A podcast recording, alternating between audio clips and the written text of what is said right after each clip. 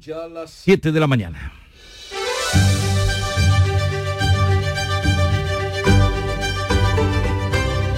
En Canal Sur Radio, La mañana de Andalucía con Jesús Vigorra. Buenos días queridos oyentes, es martes 3 de octubre y las discotecas incendiadas en Murcia llevaban más de año y medio abiertas sin licencia municipal y con una orden de cierre desde enero del año pasado. El teniente de alcalde de urbanismo de la ciudad de Murcia, Antonio Navarro, explica que el ayuntamiento ordenó el cese de actividad de la discoteca Teatre en enero del año 2022, cuando la empresa dividió el local en dos más sin permiso. En enero de 2022 hay un cese de actividad, por tanto que existe un cese de actividad y por tanto no puede funcionar. Los abogados de la discoteca La Fonda aseguran que no se les notificó la falta de licencia. El portavoz de la Asociación de Ocio Nocturno de Spain Night Life, Joaquín Boadas, ha explicado a Canal Sur Radio que actuará como acusación particular si se confirma que los responsables de las discotecas incendiadas habrían y abrieron sin tener la licencia. Nosotros actuaremos en consecuencia y nos pondremos al lado de las familias de las víctimas acusando como acusación popular. Cinco de los trece muertos han sido identificados, son nicaragüenses. Los cinco desaparecidos han sido también localizados, todos con vida, sanos y salvos. La policía científica ha podido acceder al interior para investigar las causas del incendio. Están trabajando también especialistas de víctimas en desastres. Y nuevo caso de violencia en las aulas en Sevilla. Una familia denuncia la agresión sufrida por su hijo de 14 años por parte de otros compañeros del instituto. Reúnen a muchos niños del pueblo por vía WhatsApp para que vieran cómo le pegaban una golpiza a un negro. La parte mm, izquierda de la columna la tenía inflamada, el oído, eh, le han roto la nariz. La Junta de Andalucía anuncia la creación de un observatorio de justicia juvenil. Más de 800 menores pasaron por los centros de internamiento de Andalucía durante el primer semestre de este año. El rey cierra hoy la segunda ronda de consultas para la investidura de Pedro Sánchez. El jefe del Estado se va a reunir hoy con Sánchez y Feijó para designar al nuevo candidato. El presidente del Gobierno en funciones cuenta de entrada solo con los apoyos de su grupo político y el compromiso todavía sin cerrar para sorpresa de los que oíamos ayer decir esto a la líder de Sumar, Yolanda Díaz. Estoy segura, saben que nunca me levanto de una mesa y por tanto, eh, sin lugar a dudas, vamos a concitar un gobierno progresista, pero insisto, estamos lejos. El presidente de la Junta se va a reunir hoy con la ministra de Transición Ecológica en funciones. Juanma Moreno recibe a Teresa Rivera en San Telmo a una semana de que el Parlamento andaluz apruebe definitivamente la ley de regadíos en la corona norte de Doñana tras superar todos los trámites parlamentarios. El encuentro llega tres meses después de desencuentros. La vicepresidenta llegó a tildar de señorito al presidente de la Junta. Rivera también se hizo eco de una campaña de boicot a la fresa de Huelva de grandes cadenas de supermercados alemanes. Veremos qué sale de ese encuentro esa tarde en San Telmo. Y prohibida la venta de calabacines en origen para evitar que los precios sigan cayendo. La interprofesional del sector denuncia que a 30 céntimos el kilo no cubren ni los gastos. La medida afecta al calabacín de segunda categoría. En cuanto al tiempo, pues sigue sin lluvias ni nubes a la vista y el calor que no se va. Córdoba volverá a marcar la máxima de 37 grados y Málaga tendrá la temperatura más fresca, pero fíjense, con 28. Soplan vientos de levante en Cádiz y el litoral almeriense y flojos variables en el resto. Y vamos a conocer ahora con detalle cómo amanece en cada una de las provincias andaluzas. Cádiz, salud, Botaro. 22 grados tenemos a esta hora de la mañana, llegaremos a los 28 y el cielo despejado. Campo de Gibraltar, Susana Torrejón. También cielos prácticamente despejados y 19 grados de temperatura. Hoy esperamos una máxima de 24. ¿Qué se espera en Jerez, Pablo Cosano? Bastante más, 36 en Arcos y Jerez, 19 marca el termómetro ahora, cielo limpio. En Huelva, María José Marín. Pues aquí en Huelva el termómetro marca esta hora uno más, 20 grados, vamos a alcanzar una máxima de 36 en la provincia, cielos despejados. ¿Cómo viene el día por Córdoba, Mar Vallecillo? Pues comienza con 20 grados y cielos con nubes altas, la máxima prevista es de 37. Ahí está. En Sevilla, Antonio Catoni. En Sevilla amanece con 20 grados, alcanzaremos los 36 en la capital, uno más 37 en Écija. Y por Málaga, María Ibáñez. Pues amanece el cielo con pocas nubes, 18 grados y máximas de 28. Sepamos qué se espera en Jaén, César Domínguez. Tenemos nubes altas, 22 grados, la máxima en la capital será de 34, 37 tendrán en Andújar. Y en la Granada tomada, en Carna Maldonado, ¿qué tiempo Pues- se espera? Pues sí, tomada, pero por ahora el cielo despejado, tenemos 18 grados, pero llegaremos a 36. Ya saben ustedes que lo de tomada es por las medidas de seguridad de cara a la cumbre europea del próximo jueves y viernes. En Almería, María Jesús Recio. Bajan un poco y las temperaturas máximas en el litoral eh, subirán hasta los 28 grados, algo de viento, ahora tenemos 22.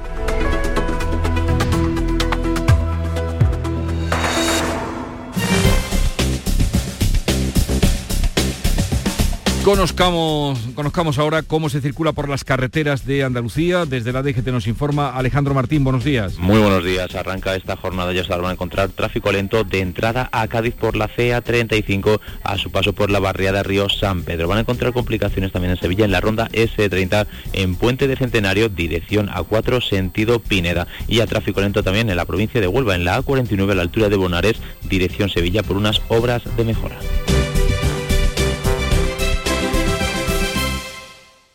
Algo está cambiando. Cuando en casa decidimos poner el aire acondicionado a 27 grados. Algo está cambiando. Gracias a muchos pequeños cambios, como ahorrar en climatización, llenar el lavavajillas, usar bombillas LED, rehabilitar energéticamente la fachada de tu edificio o tener electrodomésticos eficientes, estamos transformando la energía de todo un país.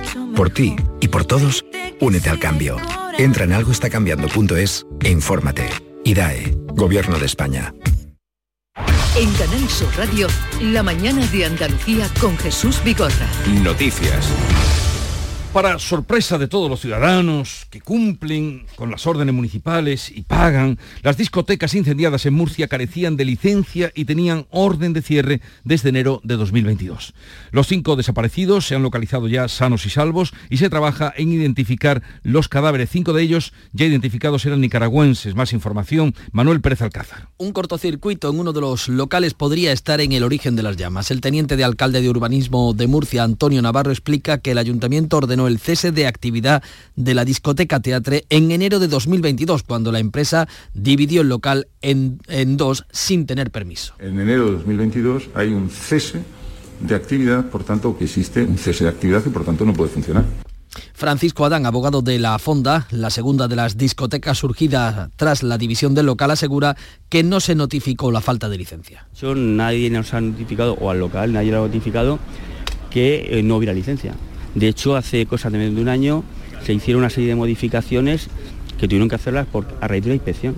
El portavoz de la Asociación de Ocio Nocturno de Spain Nightlife, en Joaquín Boadas, ha explicado a Canal Sur Radio que actuará como acusación particular si se confirma que los responsables de las discotecas abrieron sin tener licencia. Nosotros actuaremos en consecuencia y nos pondremos al lado de las familias de las víctimas acusando como acusación popular.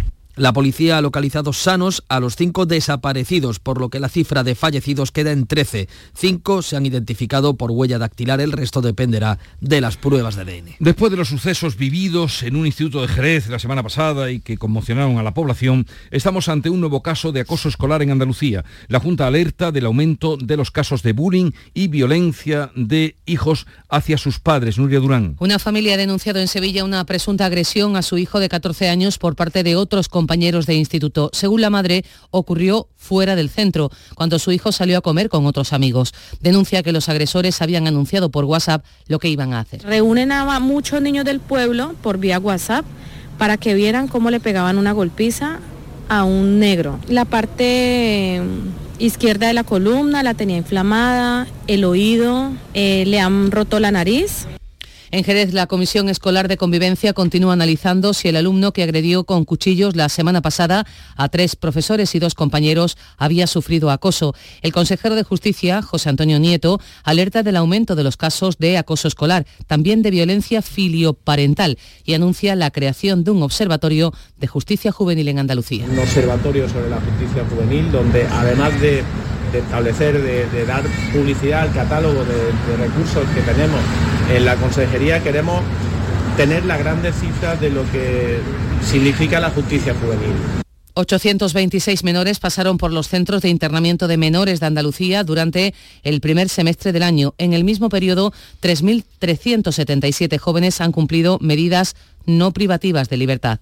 El perfil mayoritario es el de adolescentes españoles de entre 16 y 17 años. Tres de las niñas afectadas por la difusión de fotos de falsos desnudos en Ayamonte, en Huelva, han retirado la denuncia, por lo que solo quedan dos denunciantes. De las ocho víctimas de este caso, solo dos reclaman por el supuesto atentado contra su intimidad. La investigación se inició tras la denuncia a un menor por supuestamente modificar imágenes de las menores y difundirlas por redes sociales. El menor investigado en este procedimiento ya ha declarado ante la Fiscalía y ha negado los hechos eh, que se le imputan, aunque ha admitido que dichas imágenes fueron pasadas entre compañeros del centro educativo. El presidente de la Junta va a recibir esta tarde a la vicepresidenta de Transición Ecológica, Teresa Rivera, a una semana de que el Parlamento apruebe la proposición sobre la ampliación de los regadíos en Doñana. Moncloa ha confirmado el encuentro a última hora de este martes. Es la primera vez que ambos se citan cara a cara. La reunión llega a solo una semana de que el Pleno del Parlamento andaluz apruebe de manera definitiva la proposición de PP y Vox para regularizar 700 hectáreas del entorno de Doñana que quedaron fuera del plan de la fresa que regularizó otras 9.400. El PP aplazó la aprobación definitiva de esa norma para que no coincidiera con la investidura de Alberto Núñez Feijó la semana pasada. El Gobierno exigió la retirada del texto para sentarse a negociarlo y ha esgrimido las dudas que han planteado la Comisión Europea y la UNESCO. El encuentro llega a tres meses de tras meses, perdón, tras meses de desencuentro, la vicepresidenta llegó a tildar de señorito al presidente de la Junta. Rivera también se hizo eco de una campaña de boicot a la fresa de Huelva desde grandes cadenas de supermercados alemanes. Y hoy se va a inaugurar en Madrid la Feria de Fruta Attraction, una de las más importantes, si no la más, en Europa de fruta y hortalizas, donde además se va a presentar un trabajo para reconocer la fresa de Huelva. La consejera y el sector presentan en la primera jornada de esta feria la creación de la calidad certificada de la fresa de Huelva. Andalucía es la región invitada este año a una muestra por la que van a pasar más de 90.000 profesionales de 135 países. Almería es una de las provincias más representadas, precisamente. Desde este mediodía los agricultores andaluces no podrán vender calabacín de segunda categoría para evitar que sigan bajando los precios tras el acuerdo de la Interprofesional de Frutas y Hortalizas. Andrés Góngora, secretario general de COAC de Almería, señala que el precio actual, 30 céntimos por kilo, no cubre los gastos. Creemos que es necesario que esta medida es fundamental tomar una medida de intervención de mercado ante una situación de crisis grave. Llevamos varias semanas vendiendo por debajo de costes de producción y por lo tanto creemos que activar medidas de este tipo tienen que servir como revulsivo en el mercado y que la situación de este producto cambie. La consejera de Agricultura, Carmen Crespo, ha pedido paciencia al sector. La campaña hay que esperar, estamos al inicio. Vamos a esperar y ya iremos diciendo y viendo cuáles son las circunstancias, ¿no?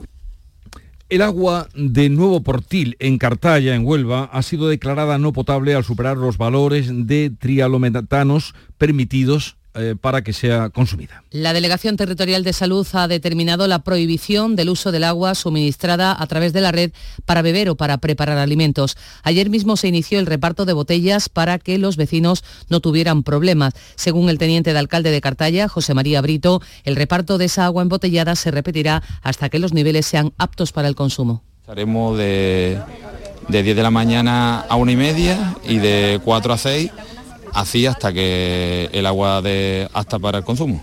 El ayuntamiento va a analizar diariamente ese parámetro hasta que los valores vuelvan a los límites permitidos. Felipe VI va a terminar hoy la segunda ronda de contactos y previsiblemente designará a Pedro Sánchez como candidato a la investidura tras el intento fallido de Feijó la semana pasada. Según lo que han transmitido los grupos al rey, Sánchez parte con 152 apoyos frente a los 172 que logró Feijó. El rey recibe esta mañana a Pedro Sánchez y por la tarde a Feijó. Pedro Sánchez será designado por Felipe VI como nuevo candidato para la investidura, aunque aún no tiene los apoyos necesarios. Ni siquiera su socia natural, la de Sumar, la líder de Sumar, Yolanda Díaz, ha dado por seguro el sí a Sánchez. Estoy segura, saben que nunca me levanto de una mesa y por tanto, eh, sin lugar a dudas, vamos a concitar un gobierno progresista, pero insisto, estamos lejos.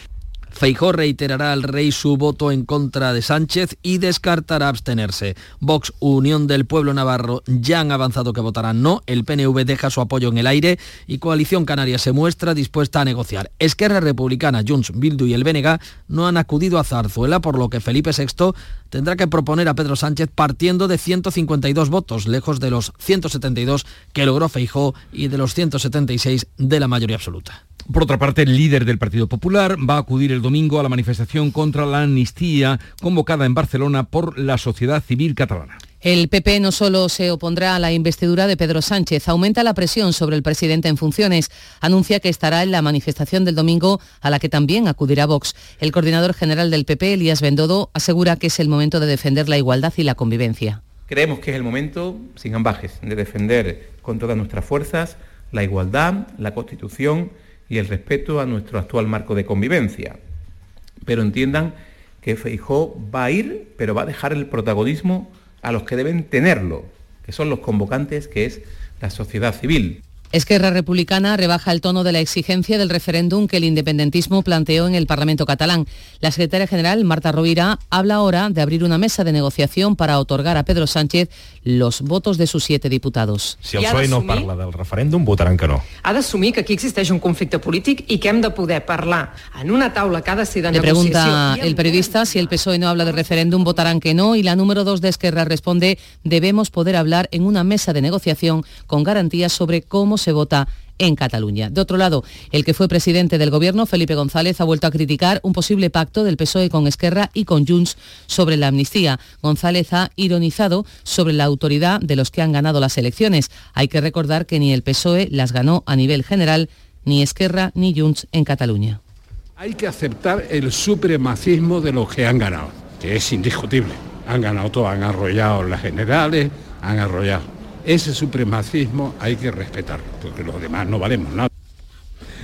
Juanma Moreno ganaría las elecciones andaluzas y revalidaría la mayoría absoluta con el 41% de los votos y una ventaja de 17 puntos sobre el PSOE que obtendría el 25 de los sufragios. Esto sale de una encuesta del Centra. El barómetro del Centro de Estudios Andaluces, dependiente de la Junta, concede al PP entre 56 y 58 diputados. El PSOE lograría entre 30 y 32.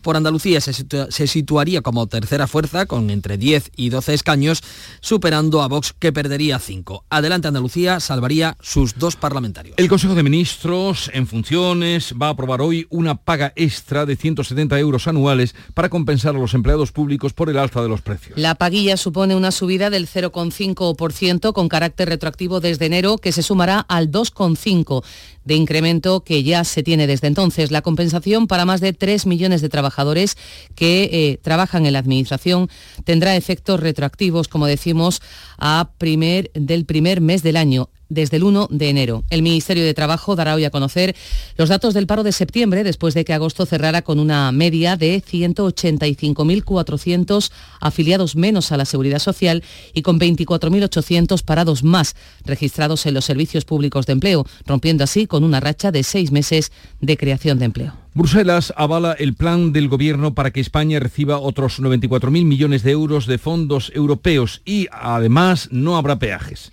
Sustituye el cobro de peaje en las autovías por el aumento del transporte ferroviario de mercancías. De la nueva partida de 94.000 millones, 83.200 son préstamos, el resto ayudas directas. Tras el visto bueno de la Comisión, que permitirá el cobro inmediato de 1.400 millones, el plan del Gobierno de España debe recibir ahora el aval de los 27 en el próximo Consejo Europeo. España es el segundo país europeo, tras Italia, que más se ha beneficiado del mecanismo de recuperación tras el COVID. En total, nuestro país recibirá 163.000 millones hasta 2026. El líder del PSOE de Andalucía reclama a la Junta más rapidez y transparencia en la ejecución de los fondos europeos. En un encuentro con el presidente de los empresarios andaluces, Juan Espadas, ha señalado que Andalucía va a disponer de 20.000 millones de euros de la Unión Europea hasta 2027 y ha exigido celeridad y transparencia en la inversión de esos recursos. La Unión Europea confirma su apoyo a Ucrania con una reunión de los ministros de Exteriores en Kiev. Es la primera vez que se citan fuera del territorio comunitario, todo un gesto para que nadie tenga dudas, ni el presidente Zelensky ni Vladimir Putin. El alto representante de la diplomacia europea, Josep Borrell, se ha dirigido directamente a Rusia. We are not intimidated by your missiles No nos intimidan sus misiles ni sus drones. Nuestra determinación de apoyar la lucha por la libertad y la independencia de Ucrania es firme y continuará.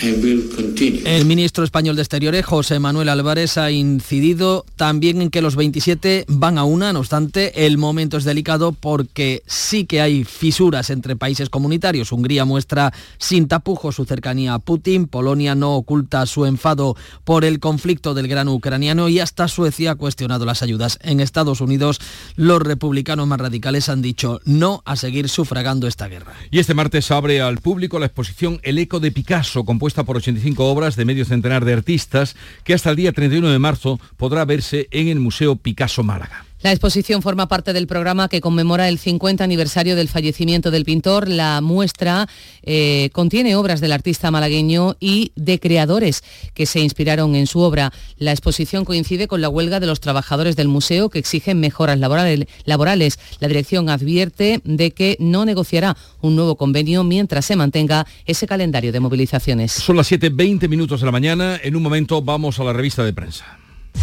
La mañana de Andalucía. Aquadeus, ahora más cerca de ti, procedente del manantial Sierra Nevada, un agua excepcional en sabor, de mineralización débil que nace en tu región. Aquadeus Sierra Nevada es ideal para hidratar a toda la familia y no olvides tirar tu botella al contenedor amarillo. Aquadeus, fuente de vida, ahora también en Andalucía. Pues vamos ahora con la revista de prensa y Paco Ramón. Hola Paco. Hola Jesús, ¿qué tal? El incendio de las discotecas de Murcia continúa como una de las fotos eh, más impactantes en las, en las portadas, es uno de los asuntos más destacados. ¿Cómo se refleja? Pues mira, a veces Sevilla señala que las discotecas de la tragedia tenían una orden que nunca ejecutó. La policía pide, por tanto, ayuda a los familiares para terminar de identificar a las víctimas, mientras se investiga por qué esos locales permanecieron abiertos después de 18 meses sin licencia, sin tener la licencia. En el diario de Becento destacamos también una viñeta mm, la de Fe de Ratas, de JM Nieto, con dedicatoria a las víctimas de la fonda de esa discoteca. Se ve a dos bomberos en el interior de un local que dicen, es curioso, siempre se dedica más energía a dilucidar quién es el culpable que a tomar medidas para que estas cosas no vuelvan a pasar. En el país, el titular elegido es la discoteca incendiada tenía una orden de cierre desde 2022. Teatre había pedido permiso para dividir el local en dos y le fue denegado por el ayuntamiento y solo cinco de los 13 fallecidos, como venimos contando también eh, en el siniestro, han sido identificados por la huella dactilar. En el mundo, la fonda no tenía licencia tras una orden de cierre sin ejecutar. El ayuntamiento de Murcia mandó precintar el local, pero nunca llegó a materializarse. Señalan al techo industrial como culpable del origen del incendio.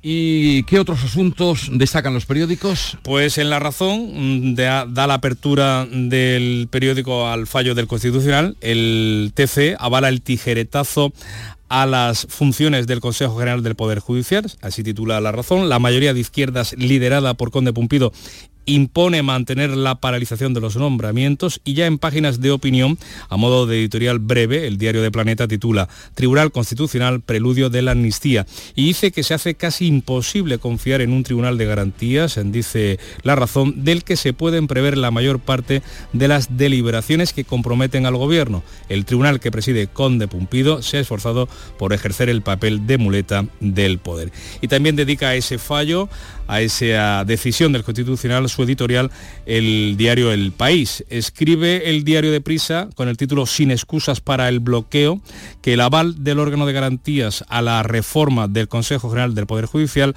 añade presión a quienes impiden su renovación desde hace cinco años. Es imprescindible, dice, que la actualización de este órgano constitucional cuente de una vez por todas con una participación plenamente responsable del Partido Popular. Pero si persiste el bloqueo, será, dice el país, responsabilidad del Gobierno y de las Cortes Generales buscar fórmulas para superar una situación que daña en extremo, así lo califica, la calidad de nuestra democracia. También ABC eh, dedica su editorial principal a esa decisión del Constitucional. El TC se alinea con el Gobierno. Ampararse en tecnicismos no quita gravedad, dice, a la cuestión de fondo y esta no es otra que el persistente afán de control político del Poder Judicial por parte de Pedro Sánchez. De momento, el Tribunal Constitucional, añade el diario de Vocento, ya ha situado al Parlamento en un plano de preponderancia, influencia y mando sobre la esencia misma del Poder Judicial que abre una alarmante vía en nuestra democracia al equiparar al Congreso con el constituyente en situaciones excepcionales. Concluye, la afectación al equilibrio de poderes es notoria. ¿Y qué dice o qué se dice sobre el aval de Bruselas al plan de recuperación de España? Pues mira, en La Vanguardia leemos eh, el titular del periódico editado en Barcelona, Bruselas da luz verde a la Unión Europea al plan de recuperación español para recibir 93.500 millones. También el país, Bruselas libera 93.500 millones en fondos europeos para España y la Comisión avala la revisión del plan de recuperación. Añade el diario de Prisa que España esgrimió el nuevo sistema de pago por el CO2 para evitar los peajes. El mundo ha escudriñado en ese nuevo plan de recuperación presentado y avalado por Bruselas. Se recoge eh, no 52 cambios cambios eh, que Calviño, según el mundo, ocultó en ese plan. La mayoría de los cambios eh, propuestos se deben a retrasar el periodo de ejecución o a modificar objetivos porque los vigentes, dice, ya no son alcanzables y recoge eh, textualmente los nuevos argumentos del gobierno para el cambio mm. en ese plan de recuperación. Y en el editorial del mundo lo dedica precisamente a eso, una inyección millonaria que debe llegar al tejido productivo. El gobierno, destaca el diario de unidad editorial, elude reformas de calado pese al acceso de, a 94.000 millones de euros adicionales en esos fondos europeos, un nuevo desembolso que constituye una buena noticia mm, para la economía española, que ahora renueva una oportunidad histórica de modernización. Pero añade, para lograr tal fin eh, es clave que el despliegue de los fondos penetre en la economía real y que ello vaya acompañado, atendiendo a la reclamación de las comunidades gobernadas por el PP, eh, de una política concertada con las autonomías. Concluye que no es de recibo, tal como se desprende de la comunicación de Bruselas, que el Gobierno negociara de forma opaca esas 52 modificaciones en el plan de recuperación. Y ahora ustedes lean y vayan al kiosco. Eh, Nuria Gaciño, buenos días. Hola, ¿qué tal? Muy buenos días. Vamos con el deporte. Vuelve la Liga de Campeones donde hoy juega el Sevilla. El Sevilla se cita esta noche a las 9 con el PSV Eindhoven en tierras holandesas vuelve al Estadio Talismán que hace 17 años vio cómo levantaba la primera de las siete ligas Europa que atesora. En la segunda jornada de la fase de grupos de la Champions, el equipo de Nervión está obligado a ganar tras el empate a uno ante el Lens francés. Está obligado a ganar si no quiere descolgarse de la lucha por meterse en los octavos de final de esta competición continental. El técnico Mendilibar no ha querido desvelar si Dimitrovic estará o no bajo los palos esta noche. Es una de las dudas en el once titular, aunque sí ha confirmado la recuperación de Nesiri. Al igual que el Sevilla, también tiene necesidad de ganar hoy a las 9 en Salzburgo, la Real Sociedad que en su casa y ante el Inter de Milán en el primer partido de eh, esta fase de grupos, pues también cosechó un empate a uno. Mejor le fue en su estreno al Real Madrid, que ganó por la mínima al Unión de Berlín, así que hoy una victoria en Nápoles supondría afianzarse en el liderato del grupo. El que también quiere afianzarse en lo más alto de la clasificación de su grupo es el Barcelona que mañana visita al Oporto a las 9 de la noche, mientras que el Atlético de Madrid también mañana recibe a las 7 menos cuarto al Feyenoord con la urgencia de sumar los tres puntos en juego después de haberse traído un empate a uno de Roma, en donde se estrenó en esta competición con la Lacho.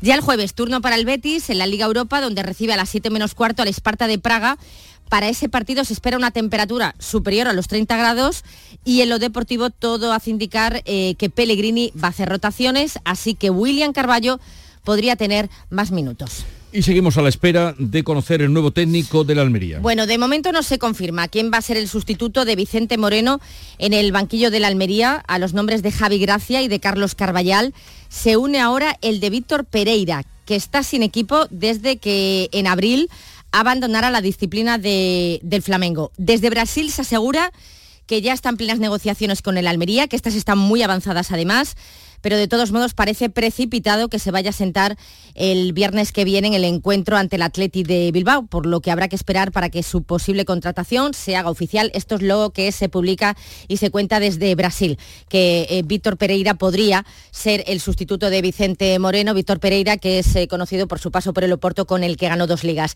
Y además, atentos hoy a Carlos Alcaraz, que en torno a la una y media se enfrenta al italiano Yannick Sinner en las semifinales del Abierto de Pekín. Gracias, Nuria. Eh, ¿Has leído ya la última novela de Arturo? No, no, no, no lo he leído. ¿Qué Pues- pasa? Va a ser hoy el protagonista, ¿no? Hoy será el protagonista a partir de las 10 de la mañana. Estaré y muy atenta. Las 11 va a estar aquí con nosotros Arturo Pérez Reverte con Genial. su novela El problema final. ¿Te Hasta ha luego. gustado? ¿Te ha gustado? Sí, sí, me ha gustado. Me ha gustado mucho. Eh, estará a partir de las... 10. claro, claro que sí. Y también vamos a hablar de los carburantes a partir de las 9 con el presidente de la Federación Andaluza de Estaciones de Servicio. ¿Subirán aún más?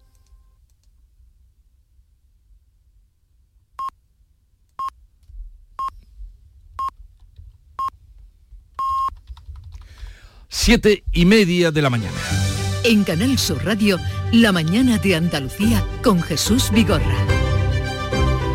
Y a esta hora con Nuria Durán vamos a dar cuenta y repaso de las noticias más destacadas que resumimos en titulares.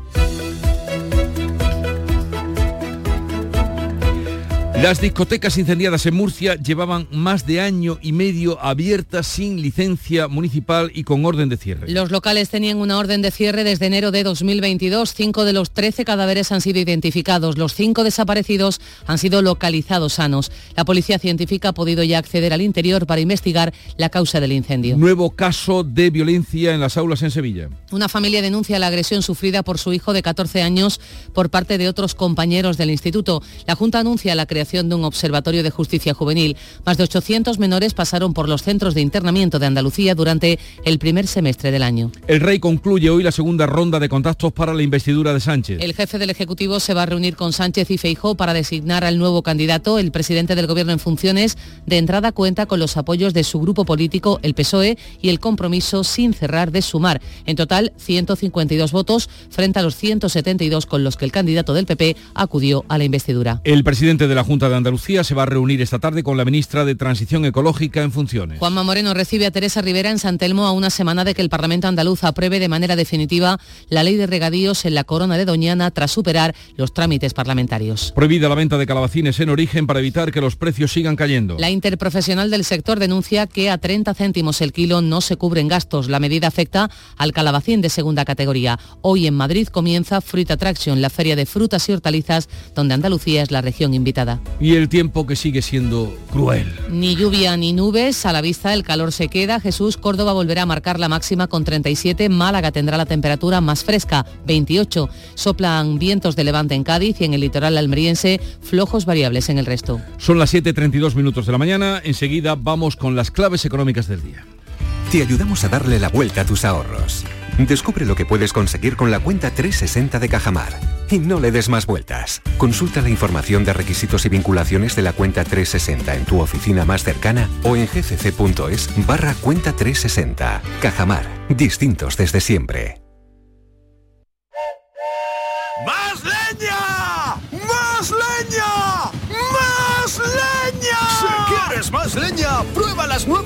Leñeras de Pipas Reyes. Las mejores pipas de Reyes, pero más leñeras. Nuevas pipas leñeras de Reyes. Descúbrelas ya en tu punto de venta habitual. Las claves económicas con Paco Bocero. Paco, buenos días. Buenos días, Jesús. Buenos días. Estaba acordándome de aquello de más madera, más madera. es inevitable, hay frases que son un referente. Fantástica película. Eh, película de, de Groucho Mar. Eh, bueno, vamos a, a lo del día de hoy. Lo más relevante de las claves económicas que tenemos por delante se refiere al empleo, porque se van a publicar los datos de afiliación y paro registrado y septiembre suele ser siempre un poquito ir ir cojeando. Sí, bueno, mm, tiene dos caras como ahora veremos. Y efectivamente, la clave más importante que tenemos hoy son los datos de afiliación y paro registrado correspondientes a septiembre, que vamos a conocer en poco más de una hora, a las 9 en concreto. Recordemos que después de que agosto cerrara con una media de 185.385 afiliados menos a la Seguridad Social y con 24.826 parados más registrados en los servicios públicos de empleo, se rompió una, una racha de seis meses de creación de empleo. Entonces, como tú me decías, vamos a ver si septiembre vuelve a ser un aumento de la ocupación y la afiliación, como de hecho fue durante cuatro años, los últimos cuatro años, entre 2014 y 2018, antes de la pandemia o de estancamiento como lo fue el año pasado y, señalaba bien, a las nueve lo sabremos. Y aquí se lo contaremos en la mañana de Andalucía. Pues ya que estamos hablando de paro, ayer se conocieron los datos de la zona euro. En efecto, eh, siempre estamos siendo, nos estamos contentando con la evolución a la baja de nuestros datos de paro, que efectivamente hay que contentarse, son importantes, pero seguimos teniendo una diferencia con la eurozona y con la Unión Europea bastante eh, señalable. Mira, la tasa de paro de la zona euro se sitúa en agosto en el 6,4%, que es el nivel más bajo de toda la serie, mientras que el del conjunto de la Unión Europea fue del 5,9%. Eso supone que esa tasa de desempleo de la zona euro, por ejemplo, ya se ha situado por debajo del nivel previo a la pandemia, que es un dato muy importante. Comparen ustedes todo es comparable. Los datos que salgan a las 9 o los que ustedes ya conocen de... Nosotros estamos en 12 y pico de media, ¿no? Exactamente. Lo que no es comparable no se puede... No, se mide. No se estamos el doble. Eh, un poquito más del doble. Sí. El doble, aunque por ejemplo no se encuentren conductores para la que se avecina en Sevilla. Eso dicen quienes los están buscando para eh, el movidón que va a traer los Grammy. Bueno, eh, ¿qué más claves tenemos para hoy? Pues mira, vamos por partes. En primer lugar, vamos a tener también una estadística que siempre es eh, importante y necesaria, que es la relativa al turismo, porque el INE también va a publicar los números de la llegada de turistas extranjeros y el gasto efectuado en agosto, después de que en julio se batiera el récord que ya se registró en julio de 2019 y lo contamos y fue una magnífica noticia. También vamos a tener previsiones macroeconómicas en dos frentes. En el nuestro propio, con la relativa a España del Servicio de Estudios de BBVA, BBVA Research, y la de la OCDE, que van a hablar sobre crecimiento e inflación. En materia financiera, pues nueva subasta de letras a seis meses y un año. Por cierto, un par de detalles. Un tercio de las emisiones de letras de este año están en manos minoristas o de particulares, en torno a 18.500 millones de euros. Fíjate mm. lo que los particulares han adquirido en letras. Lo hemos comentado muchas veces, pero el detalle es relevante. Y también, por cierto, un contraste. Según Funca, el 36% de la población española de entre 18 a 64 años admite no saber lo necesario para tomar decisiones financieras adecuadas. Claro, luego te preguntas cómo es que hay quien rechaza que se importa, que se imparta educación financiera en los colegios para aprender y saber las cuestiones más básicas e importantes que vas a tener en la vida, nada más enfrentarte a ellas. Y eh, creo que tenías un detalle final. Sí, pero te voy a cambiar el paso. Mira, además de que, además, te lo comento esto, sí, sí, porque ha estado, ha estado perfecta la referencia de Paco Ramón a la editorial del Mundo hoy sobre sobre los fondos europeos. Y además de que debería de ser imprescindible mucha más transparencia y eficiencia en ese plan de recuperación, por cierto, Cristina Herrero, la presidenta de la IREF, también recordó ayer la vulnerabilidad de las cuentas nacionales tras la entrada de las nuevas reglas fiscales y dijo que por favor necesitaríamos el mayor consenso político posible para afrontar la sostenibilidad de las finanzas públicas. Siempre hay que hacerle caso a las voces sensatas y responsables, siempre. Oye, eh, ¿qué sabes de las gasolinas? Gasolina, gasoil, ¿hasta dónde va a subir? Pues lo que... ¿Qué quieres saber? lo que sé por lo que leo y por lo que veo, pues no parece muy halagüeño. Yo prefiero que las cifras que se están manejando, estamos en el entorno ya del 99 y a punto de dar otra vez el salto a los 100, prefiero que las cifras que, estén, que se están manejando de las de el presidente de la asociación de servicio ahora a las Era aprovechaba para meter la cuña para que la gente esté atenta. Sí, no, está... está siendo está siendo y va a ser un problema bastante importante a muy corto plazo, lo va a ser, lo va a ser. Hablaremos con Antonio Felices, presidente de la Federación Andaluza de Estaciones de Servicio, será a partir de las 9 de la mañana, y con eh, Paco Vocero, pues mañana de nuevo, a partir de las 7 y media, en las claves económicas del día. Un saludo Paco, que tengas un buen día. Igualmente Jesús, hasta mañana. Preparando ya la tarde del martes, tendremos hoy a un coach especializado en relaciones humanas. Viene a hablarnos de un tema delicado pero relevante, la infidelidad. Promete ser una conversación única. Y en el espacio por tu salud trataremos cólicos renales y también vendrá nuestro experto en nutrición. Te esperamos. La tarde de Canal Sur Radio con Mariló Maldonado. De lunes a viernes desde las 4 de la tarde. Canal Sur Radio, la radio de Andalucía.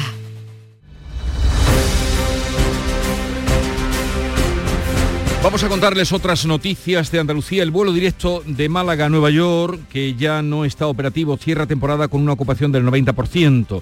La Junta trabaja para ampliar la frecuencia e incluso sumar otras compañías al proyecto. María Ibáñez. Así es porque United Airlines es la única compañía aérea con vuelo directo entre Málaga y Nueva York. Concluyó sus viajes de temporada de verano el pasado jueves y ayer el consejero de Turismo Arturo Bernal destacó en televisión, en Canal Sur Televisión, que la compañía está en la mejor disposición para seguir volando a Málaga. Y nuestra intención no solamente es mantenerla todo el año, sino que incluso podamos aumentar la frecuencia en lugar de tres, que tengamos más de alguna frecuencia durante la semana.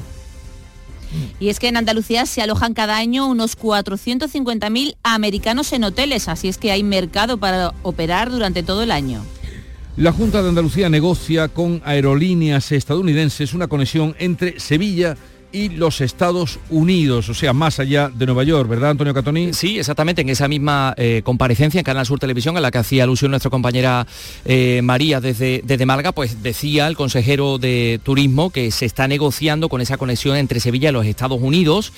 Em, bueno, constataba el potencial de Sevilla para atraer viajeros de aquel país, aunque decía no necesariamente a través del aeropuerto de Nueva York. Lo que sí decía es que anuncia novedades en breve y que mm, eh, quiere ser prudente al respecto. Las aerolíneas son conscientes del potencial que habría si se amplía con Sevilla, pero eh, Arturo Bernal pues eh, preferiría, prefería ser prudente y esperar a que la aerolínea United Airlines pues anuncie novedades.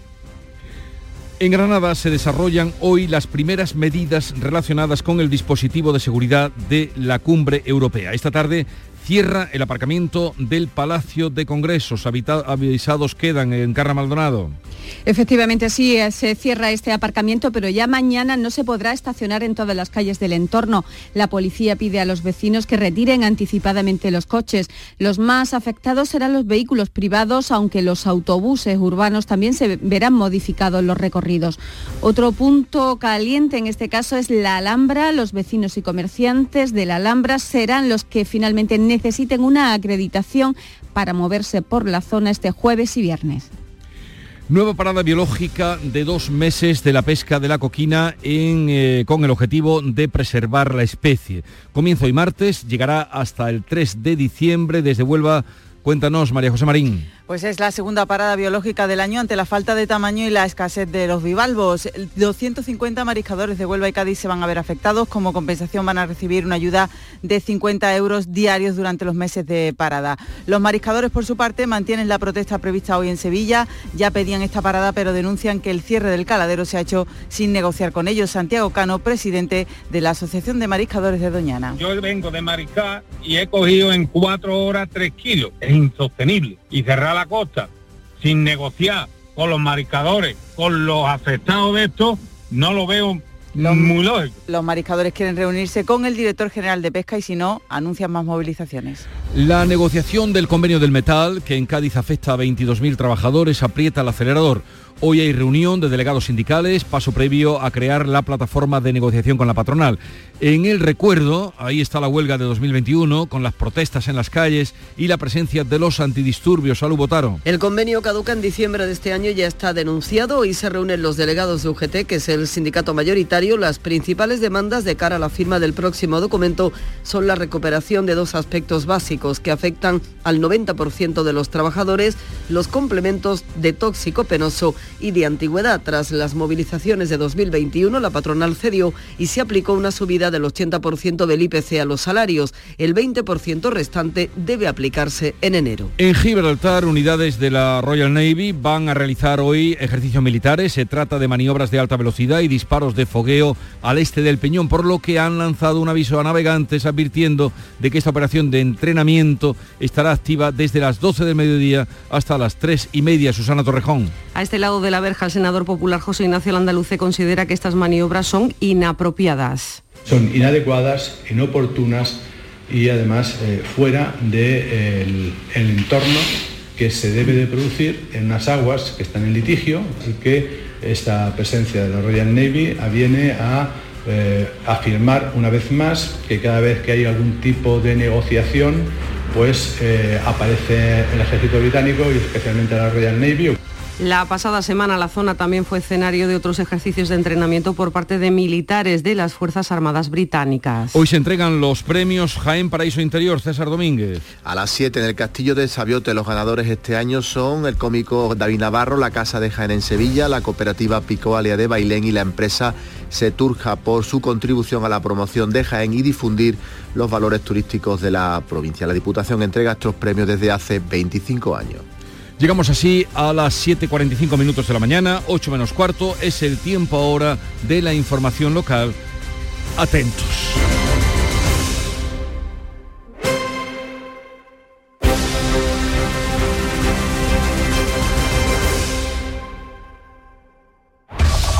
En la mañana de Andalucía de Canal Sur Radio, las noticias de Sevilla con Antonio Catoni. Buenos días. La Junta de Andalucía negocia con una aerolínea estadounidense conexión entre Sevilla y los Estados Unidos sobre la que podría haber novedades en breve. Así lo ha anunciado el consejero de Turismo Arturo Bernal en una entrevista en Canal Sur Televisión en la que constata el potencial de Sevilla para atraer viajeros de este país, aunque esa conexión de la que estamos hablando no necesariamente se tendría que hacer a través del aeropuerto de Nueva York. Por otra parte, la policía investiga en una localidad de la provincia la agresión sufrida por un chico de 14 años presuntamente a manos de varios compañeros de instituto. La familia del chico denuncia un móvil racista. Y pese a que este lunes se había oficialmente el plazo para hacer la preinscripción en los talleres del distrito de Sevilla, las solicitudes no pueden formalizarse. No es por el hackeo, sino por problemas técnicos de una empresa de telefonía. Vamos con el tráfico. A esta hora se registran 6 kilómetros de retenciones en el acceso a Sevilla por la autovía de Huelva. Tres en el puente del Centenario, sentido Cádiz, y uno sentido Huelva. Otro más en la S30, en el nudo Cotabeleche, en sentido Ronda Urbana Norte. Dos en el acceso por la autovía de Coria, uno por la de Mairena del Aljarafe, otro por la de Utrera y uno en el Patrocinio. Ya en el interior, tráfico intenso en el puente del Alamillo, en el del Patrocinio, en la avenida Juan Pablo II y en el puente de las Delicias, en la Ronda Urbana Norte en ambos sentidos y atención a el cruce entre la avenida Bueno Monreal y La Palmera mientras que para cruzar la avenida de la Palmera deberá utilizarse el paso inferior, al utilizar el carril auxiliar de Bueno Monreal, desde Juan Pablo II, debemos girar obligatoriamente a la derecha. Para llegar a otros lugares como el Hospital Virgen del Rocío, se podrán utilizar itinerarios alternativos como la calle Isaac Peral o Chávez Rey. Recuerden que esta noche a las 10 se corta el tráfico el puente del Centenario, estará cortado hasta las 6 de la mañana de mañana miércoles. Y el tiempo, afloja un poco la temperatura, afloja un poco el calor, pero alcanzaremos los 37 grados en Écija, 36 en Morón, Lebrija y Sevilla Capital, donde ahora amanece con 20 grados. El otro día me preguntaron qué consejo le darías al Joaquín Prat del futuro. Pues le diría que siga eligiendo Suzuki S-Cross. Nuevo Suzuki S-Cross con tecnología híbrida, versiones 4x4 y etiqueta eco. Descubre más en suzuki.es y déjate sorprender por su precio imbatible. Y ahora tu S-Cross 100% conectado con Suzuki Connect. Suzuki S-Cross. Cross the line. Suzuki Sirauto, tu concesionario Suzuki en Sevilla. En Canal Sur Radio, las noticias de Sevilla. La Junta de Andalucía sigue negociando con las aerolíneas estadounidenses un vuelo directo entre Sevilla y este país y los Estados Unidos. En breve podría haber novedades. Lo ha apuntado en Canal Sur Televisión el consejero de Turismo Arturo Bernal, quien abre la posibilidad a distintos aeropuertos estadounidenses, no necesariamente a través del aeropuerto de Nueva York. Arturo Bernal ha esgrimido el principal argumento con el que cuenta el gobierno andaluz. Los números, dice el consejero, que cada año vienen a Andalucía 450.000 visitantes de Estados Unidos con una estancia media de cinco días y que de todos ellos los que han llegado a través de Málaga son 17.000. Málaga, que recordamos, tiene vuelo directo con Nueva York. Las aerolíneas son conscientes del potencial que hay si se amplía con Sevilla, aunque Bernal quiere ser prudente. Estamos trabajando, son, son, son decisiones y, conversaciones siempre muy discretas. Las compañías quieren ser ellas las que anuncien estos, eh, estos punto punto, pero estamos trabajando en esa línea y con esos argumentos créanme que tenemos una fortaleza importante. La compañía está en la mejor disposición, ya nos han dicho que realmente ellos están en la mejor disposición y yo espero buenas noticias en relación a United de las próximas semanas. En vísperas de que el alcalde de la capital presente ante el Observatorio del Agua de Masesa su propuesta para subir la tarifa, José Luis Sanz se ha referido a la propuesta del presidente de la Diputación, del socialista Javier Fernández, para crear una empresa de aguas única en toda la provincia. Dice Sanz que no tiene ningún sentido, que Emasesa y Aljarafesa son modélicas, pero que no es el caso del consorcio del Huesna. ¿Se acuerdan de dos cosas? De la Gran Sevilla y de la Autoridad Única del Agua, ¿no? Cada vez que pierden el Ayuntamiento de Sevilla. La tercera empresa en cuestión de la que se habla, la, del Huerna, pues evidentemente no es una empresa modélica en su gestión, con lo cual no tiene ningún sentido que estemos hablando de la fusión de Masesa a la Grafesa. Lo que tiene que hacer el presidente de la Diputación es hacer los deberes y ocuparse de que esa empresa del Huesena sea también un ejemplo en su gestión. Y pese a que ayer se abría oficialmente el plazo para hacer la preinscripción en los talleres socioculturales de distrito, lo cierto es que las solicitudes no se pueden formalizar.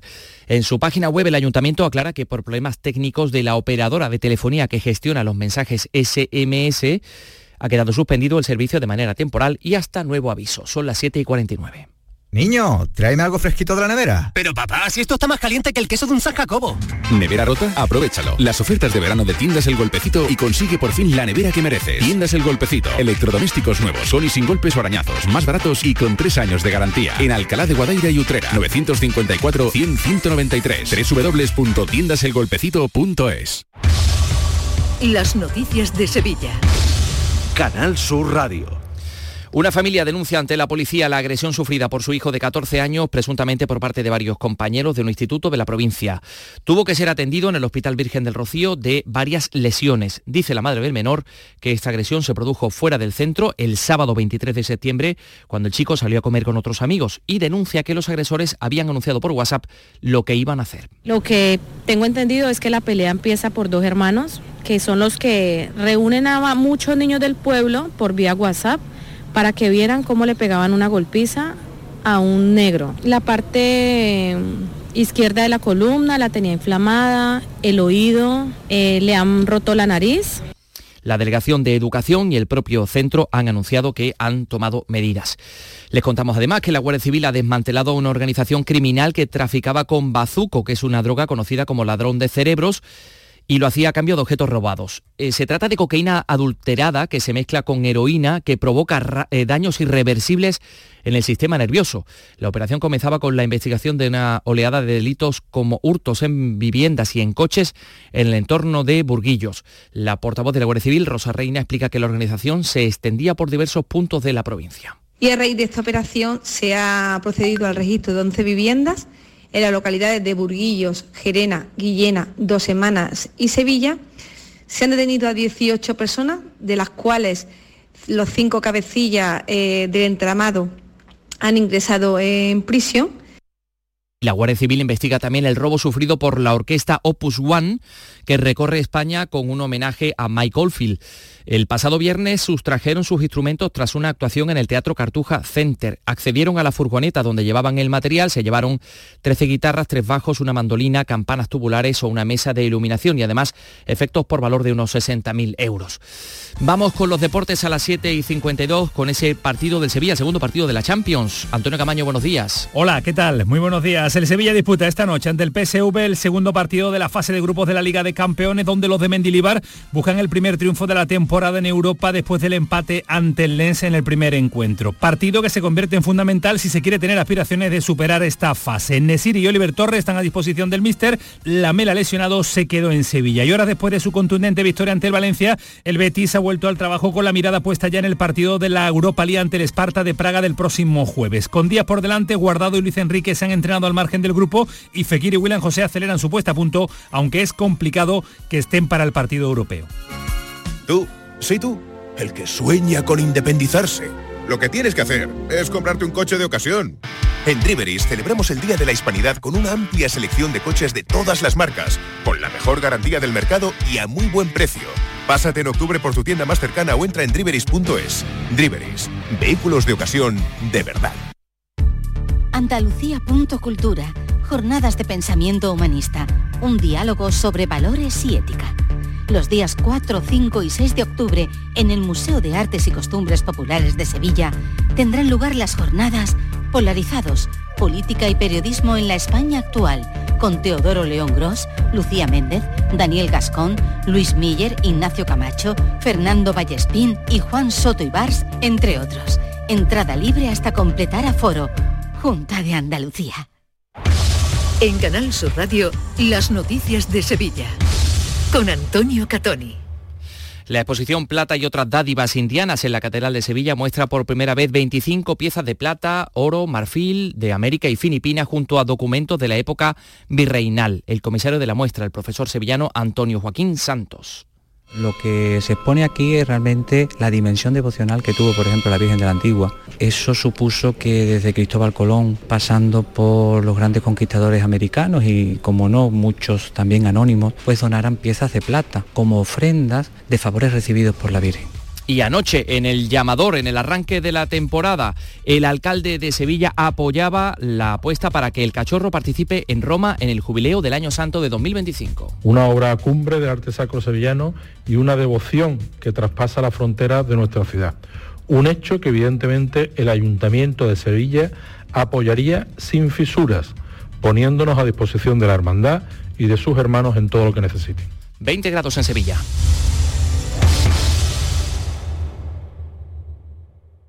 Escuchas La mañana de Andalucía con Jesús Vigorra, Canal Sur Radio. Aquadeus, el agua mineral natural de Sierra Nevada, patrocinador de la Federación Andaluza de Triatlón, les ofrece la información deportiva. 8 menos 5 de la mañana, Nuria Gaciño, buenos días. Hola, ¿qué tal? Muy buenas. Y vuelve la competición europea. Tal y como hiciera la temporada pasada, el Sevilla vuelve a Eindhoven, al estadio que lo encumbró en Europa hace 17 años, al levantar la primera UEFA.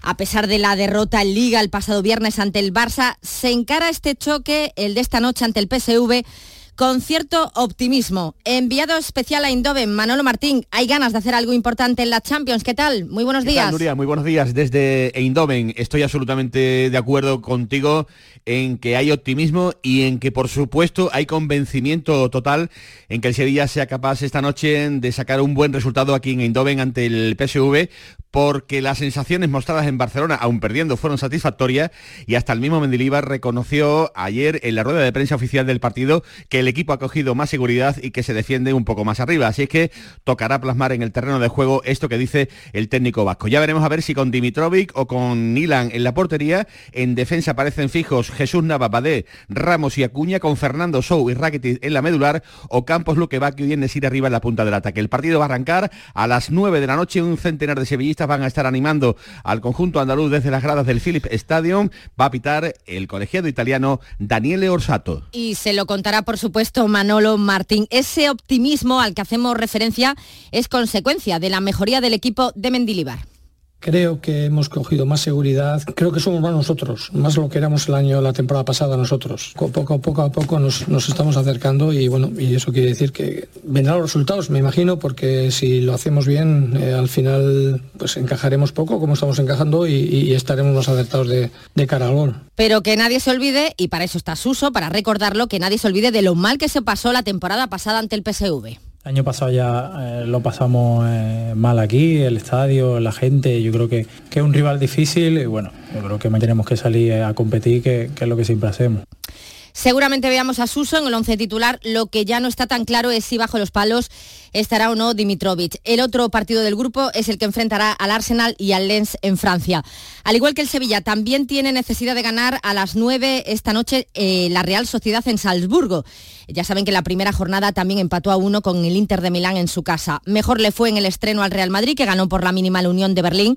Así que hoy una victoria en Nápoles supondría afianzarse en el liderato del grupo. Para ello, Ancelotti tiene claro que tendrán que hacer un partido como el último en liga ante el Girona. Jugamos contra uno de los mejores equipos en Italia, en un ambiente que le van a empujar mucho, entonces tenemos que jugar un partido serio, completo, intentar de repetir lo, que, lo bueno que hemos hecho contra el último partido en Girona.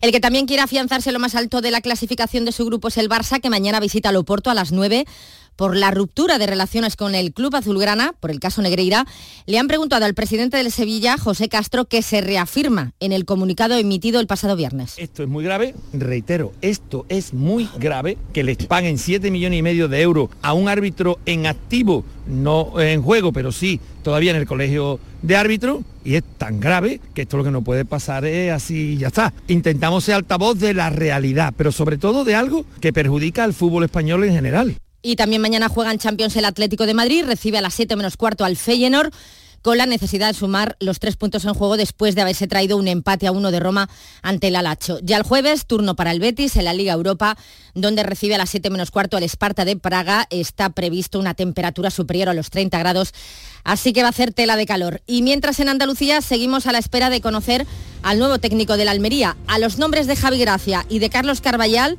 se une ahora el de Víctor Pereira, que está sin equipo desde que en abril abandonara la disciplina del Flamengo. Desde Brasil se asegura que las negociaciones con el Almería estarían muy avanzadas, de todos modos, pues parece precipitado, ¿no? Que vaya a darle tiempo a sentarse ante el Atleti de Bilbao. Aquadeus, ahora más cerca de ti, procedente del manantial Sierra Nevada, un agua excepcional en sabor, de mineralización débil que nace en tu región. Aquadeus Sierra Nevada es ideal para hidratar a toda la familia y no olvides tirar tu botella al contenedor amarillo. Aquadeus, fuente de vida, ahora también en Andalucía. Canal Sur, la radio de Andalucía.